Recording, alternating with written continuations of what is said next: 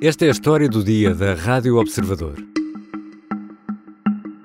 O não da Lituânia a Putin poderá ter consequências? На подобные враждебные действия Россия, безусловно, отреагирует. Esta é a voz de Nikolai Patrushev. É um dos homens de Vladimir Putin. O antigo elemento do KGB é agora o secretário do Conselho de Segurança da Rússia. Nesta declaração feita em Kaliningrado, deixa uma ameaça e citamos: A Rússia vai reagir a estes atos violentos. As medidas de resposta estão a ser pensadas e vão ser tomadas em breve. As consequências vão refletir-se negativamente sobre o povo da Lituânia.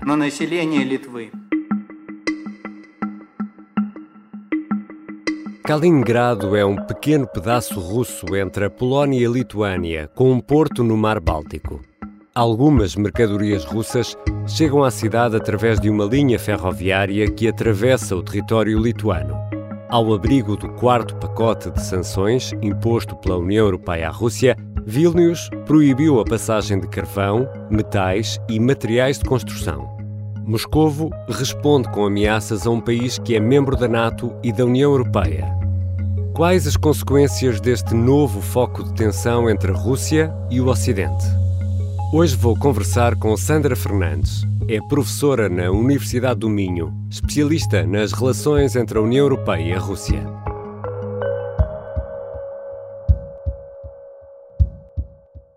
Bem-vinda, professora Sandra Fernandes. Olá, Ricardo.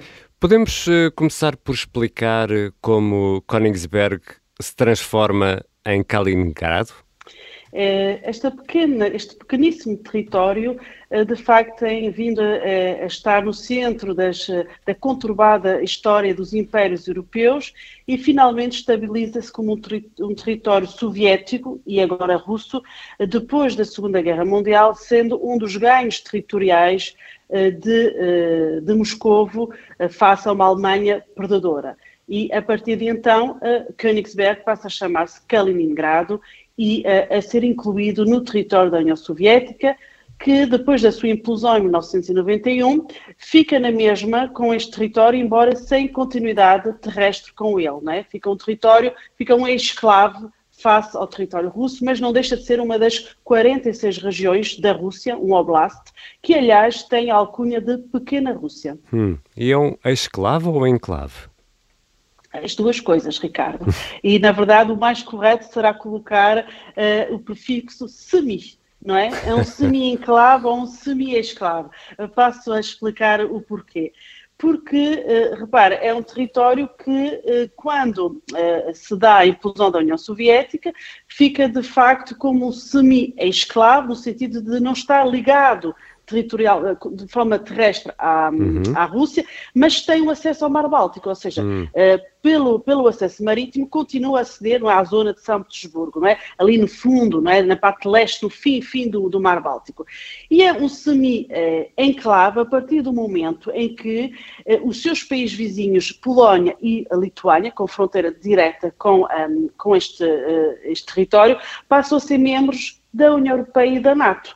E, portanto, é um país que fica, se quiserem, em vez de enclave ou semi-enclave, ensanduichado, não é? Uhum. O semi fica porque não perde o acesso ao mar, mas é um enclave porque é uma, uma espécie de ilha russa no meio, não é? De da própria União Europeia e da NATO, com a adesão da Lituânia e da Polónia. Estamos a falar de um pequeno pedaço de terra eh, na Lituânia, no território da Lituânia, com saída para o Mar Báltico. Já explicou então que Kaliningrado passa para mãos soviéticas eh, no final da Segunda Guerra, eh, em 1945. Com o fim da União Soviética e a independência da Estónia, da Letónia e Lituânia, dos chamados Estados Bálticos, que tipo de acordo é que foi estabelecido com Vilnius para garantir o acesso da Rússia a este pedaço de Rússia na Lituânia?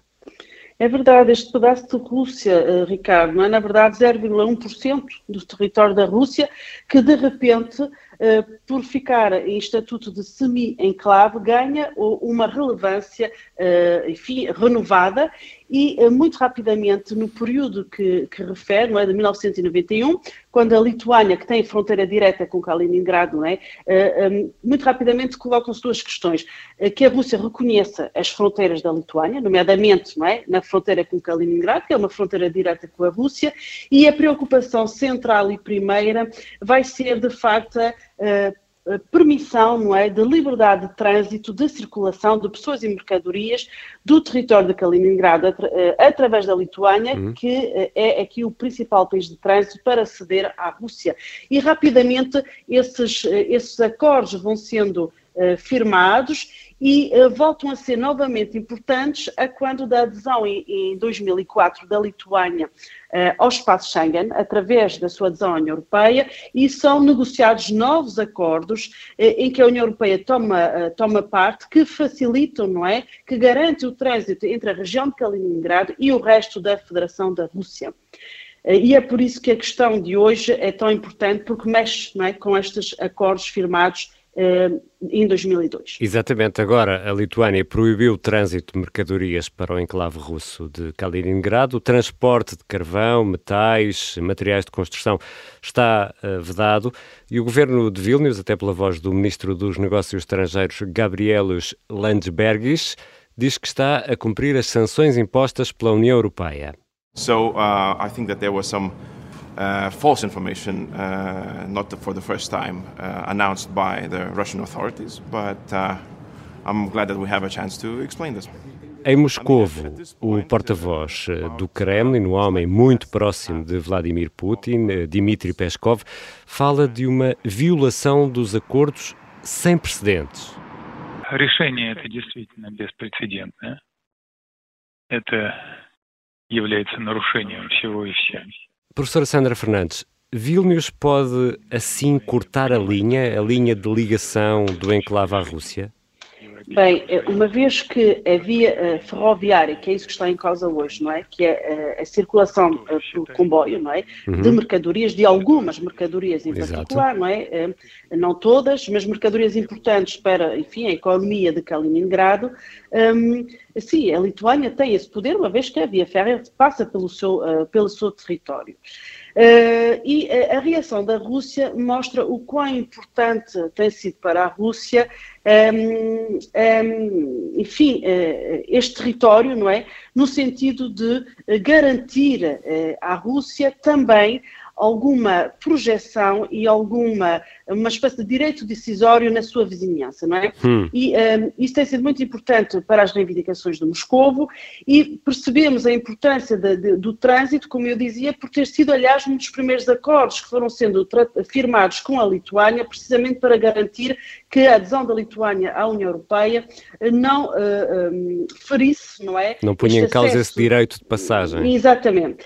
Mas quando a Lituânia diz que aplica uma, uma, as sanções, na verdade é o quarto pacote de sanções uhum. adotados desde o início da guerra na Ucrânia uh, a Kaliningrado, é verdade, não é? A previsão é que cerca de 50% das importações um, que estão previstas em direção a Kaliningrado fiquem afetadas, e aliás o próprio alto representante para a União Europeia, um, para a política externa da União Europeia, José Borrell, também já veio afirmar publicamente uh, nestes dois dias de crise que um, de facto, eh, a decisão não é uma decisão unilateral da Lituânia, é uma decisão do Bloco Europeu, não é?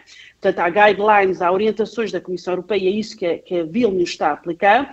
No entanto, eh, não deixa de existir aqui um pano de fundo específico a este Estado-membro da União Europeia, que é um pano de fundo de desconfiança crescente face ao território e de uma, uma espécie de ameaça, não é? Um, ao hum. facto da Lituânia ter um território muito aberto face à, à Rússia e, aliás, que levou a própria Lituânia a abandonar um, um, acordo uh, de 2009 sobre precisamente um, o, o, trânsito uh, entre fronteiras, não é?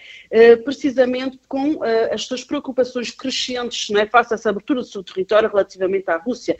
E, portanto, mesmo, apesar de, de Vilnius ter decidido construir novos pontos de passagem, não é? De Kaliningrado via a, a Lituânia, não deixa de ser verdade que esta preocupação crescente existe e que que, portanto, a aplicação das sanções também está em sintonia com uma preocupação nacional mais específica da própria Lituânia, que tem a fronteira direta com uh, Kaliningrado. Mas, mas, a relação, uh, desde 1945, a relação uh, entre a Lituânia, Kaliningrado, Moscovo, tem sido como? Tem sido pacífica? Bom, desde de 1945 a 1991, período da Guerra Fria, a Lituânia era uma claro. das repúblicas socialistas soviéticas e, aliás, eh, em termos estratégicos eh, do, do, poder naval da União Soviética, havia ali um maior equilíbrio, não é? Porque desde que a Rússia perdeu os Bálticos, eh, Kaliningrado passou a ser, não é, a sede do comando naval da frota do Mar Báltico, uhum. por simples razão, razão que os seus têm portos desimpedidos de gelo, não é, durante o inverno, que não é o caso, por exemplo, da região de São Petersburgo. E, portanto, depois da desintegração da União Soviética, a partir da independência da Lituânia, é que nós temos aqui, de facto, tendências muito evolutivas da forma como a Lituânia tem visto a sua relação com a Rússia através da relação com o semi-enclave, esclavo de Kaliningrado. E apesar de ter existido eh, dinâmicas cooperativas, hum, reparem, chegámos a, chegou a ser visto Kaliningrado como uma espécie de Hong Kong do Báltico. Ou hum. seja, pensou-se que podia ser ali mesmo um projeto piloto para quê? Para, numa perspectiva regional, é? trazer prosperidade a toda a região, incluindo Kaliningrado. Só que a evolução da Rússia, é? sob a liderança de Putin, veio alterar radicalmente esta, este potencial é? de Kaliningrado servir de um projeto piloto à aproximação entre a União Europeia e a Rússia e passou uh, a ter exatamente um papel contrário, em que uh, Kaliningrado começou a ser a ponta de lança de, uh, da prevalência das preocupações securitárias eh, no Báltico e em relação à Rússia, sendo que a Lituânia, na linha da frente, não é, começou também a reagir àquilo que percebeu ser a remilitarização uh, do enclave de Kaliningrado. E por falar na questão uh, militar, houve uh, nos últimos tempos também um reforço da presença militar russa naquele território, quer em, em termos de, de número de homens, quer de armamento pesado, não é? exatamente, portanto, são essas duas vertentes que, uh, enfim, têm vindo a ser observadas. Uh, se depois de 1991 houve uma redução uh, muito drástica dos efetivos militares, observamos, sobretudo, desde a anexação da Crimeia em 2014, um movimento precisamente inverso. Digamos que no ponto mais baixo, não é, da militarização de, de, da desmilitarização de Kaliningrado, uh, a Rússia tinha cerca de 10 mil efetivos, tem hoje novamente muitos mais efetivos, cerca de 30 mil, e um, de forma muito crescente, também do ponto de vista da capacitação militar, aquilo que é mais assinalável é a instalação de mísseis de médio e curto alcance, mas eh, de forma mais significativa, mesmo antes da guerra começar, a 8 de fevereiro deste ano, a Rússia instala uh, uma capacidade um, de, uh, um, com um míssil hipersónico chamado Kinjal, é? que tem aí uma capacidade de longo alcance, 2.400 km, juntamente com os aviões de caça que os podem lançar, os MiG-314, e esses mísseis potencialmente podem destruir todo o sistema antimíssil americano na Polónia, por exemplo. E uh, esta, esta inversão da relação de forças no Báltico a favor da Rússia é operada através do enclave de Kaliningrado. É? Daí uh, podemos claramente falar de uma remilitarização uh, deste enclave. E, e, essa distância de alcance desse míssil consegue, por exemplo, atingir França, Itália? Sim é, todos os países eh, europeus, ocidentais, eh, com exceção aqui eh, do nosso canto ibérico, que ficaria, enfim, em teoria, fora do alcance do esquinjal.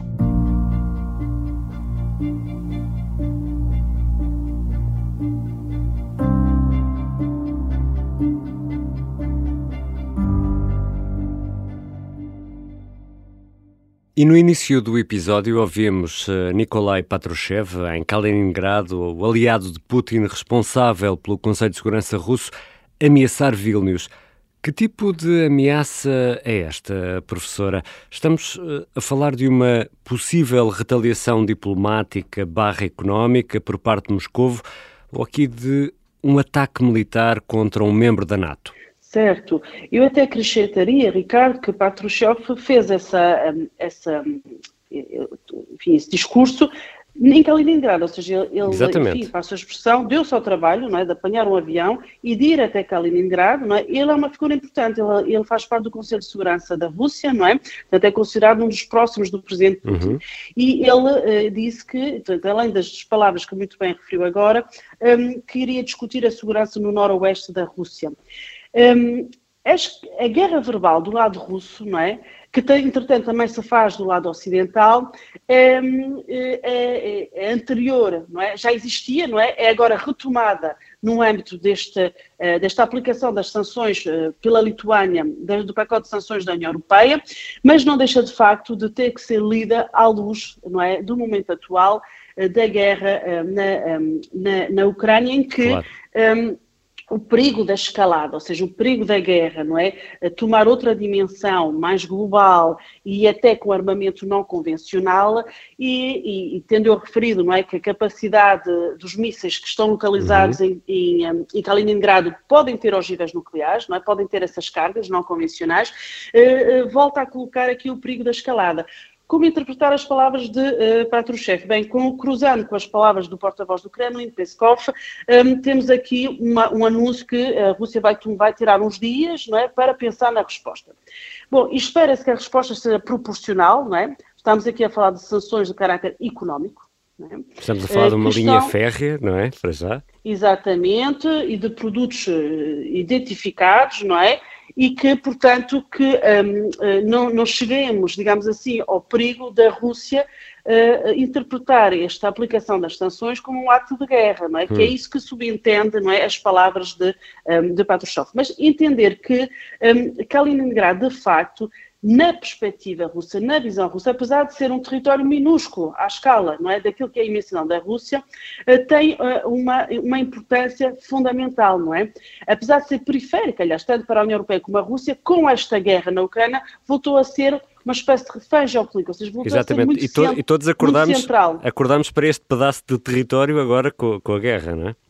Exatamente, quer dizer, o cidadão comum, com certeza, e com toda, com toda a naturalidade, não é? Nem devia fazer ideia que existia, não é? Eh, eh, este, este Kaliningrado que uh, Moscou joga sempre como uma carta face à NATO, não é? E eu queria também sublinhar esta questão aqui da NATO, porque também, neste momento, se olharmos para a forma como a, bolha informativa na Rússia está a tratar esta crise, esta crise é pintada da seguinte forma: a NATO manobra, não é? Por trás da Lituânia para provocar uma terceira guerra mundial. É? Hum. E, portanto, esta cartada que Kaliningrado, é, é? da forma como Moscou joga esta carta de Kaliningrado, cria de facto um sentimento de grande vulnerabilidade nos seus vizinhos, ampliado agora, não é? num contexto de guerra aberta, não é? Um, com, uh, com a Ucrânia. E, uh, e, portanto, estamos neste, neste ponto em que uh, uma questão, não é? uma sanção de natureza económica tem uma, uh, uma repercussão geopolítica enormíssima, não é? E que pode eventualmente ser, enfim, instrumentalizada por Moscovo, no caso de uh, ser intenção de Moscovo uh, escalar a guerra, passar para outro tipo de, de confrontação, de beligerância. Muito obrigado, professora Sandra Fernandes. Muito obrigada, Ricardo.